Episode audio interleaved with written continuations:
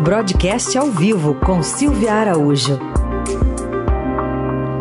Momento de falar de economia aqui na Eldorado. Oi, Silvia, bom dia. Oi, Raíssa, bom dia, bom dia para você, bom dia aos ouvintes. Vamos voltar a falar de inflação, né, Silvia? Porque hoje sai índice oficial de junho e já dá para saber que a meta estourou. Pois é, né, Raíssa? A gente volta a falar desse dragão adormecido, né? Como a gente falou na terça-feira. É isso mesmo. Hoje saiu o IPCA de junho, que é divulgado pelo IBGE. Esse indicador deve sair daqui a pouquinho, às 9 horas da manhã. Mas a gente já tem uma prévia aqui coletada pelo pessoal do Projeções Broadcast e está mostrando o seguinte: embora no mês de junho esse indicador ele deve dar uma arrefecida, porque em maio ele ficou em 0,83%. Em junho ele deve rodar rodar ali é, por 0,60, 0,59, um pouquinho acima de 0,60. Se isso de fato acontecer, quando a gente acumula a inflação nos últimos 12 meses, que é esse o dado que o Banco Central olha com maior atenção, ou seja, de junho do ano passado até junho desse ano, ele deve ficar aí na casa de 8,40% na média. Então, é, é, muito alto se a gente considerar que a meta de inflação para esse ano, Heisen, olha como ela é baixinha, 3,75%, ou seja, o ano inteirinho de 2021 tem que dar 3,75% no centro da meta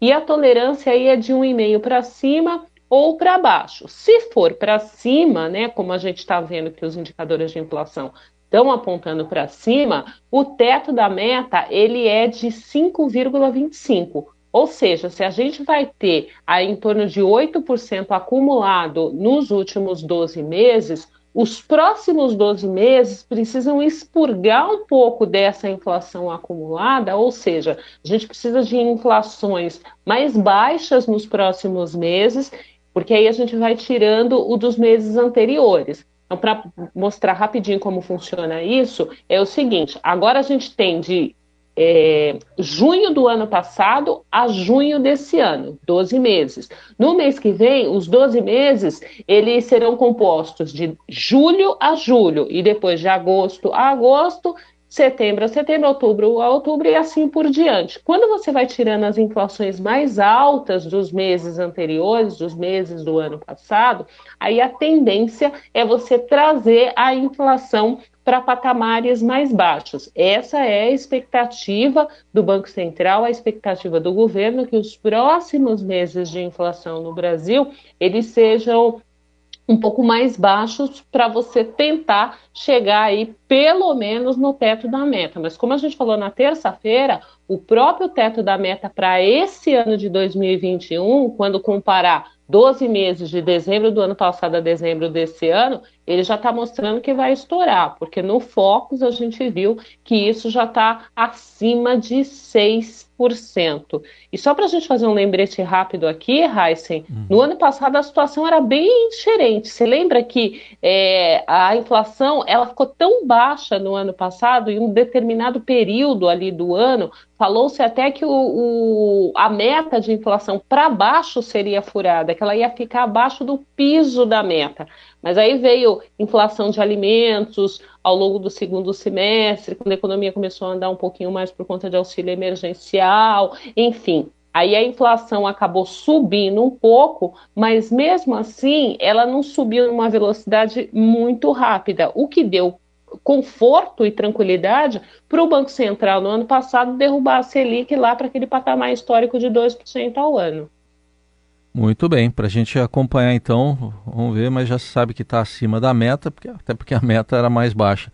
Bom, mas o mercado financeiro está impactado, né? Também, Silvia, com cotação do dólar, bolsa, por causa de situações políticas, inclusive que vem lá das investigações da CPI da Covid.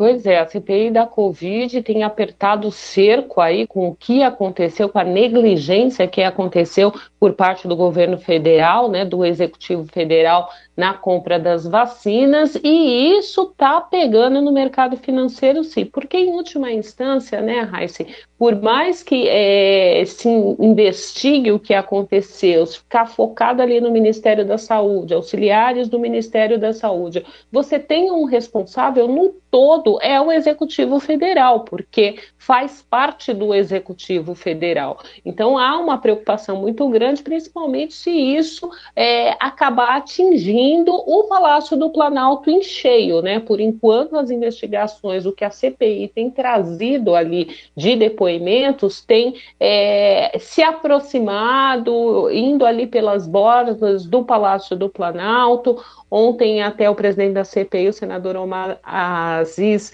ele causou ali um certo tumulto né, com, com as Forças Armadas. Isso também causa um pouco de apreensão é, entre os investidores, porque a gente sabe que o governo Bolsonaro é bastante ancorado aí pelas Forças Armadas.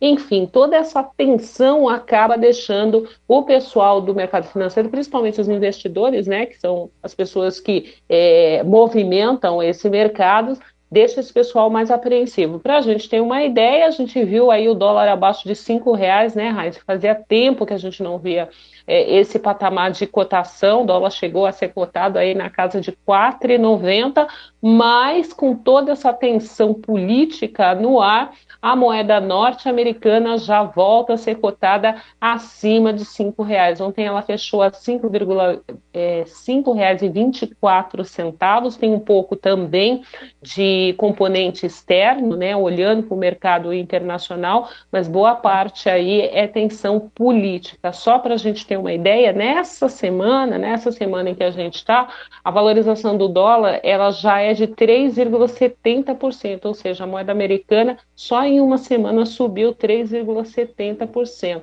E no mês de julho, né, que apenas começou, não atravessamos a primeira quinzena do mês, a moeda americana já tem alta aí de 5,37%. Vamos acompanhar então, Silvia. Obrigado mais uma vez, bom fim de semana. Até terça. Até terça, Heisen.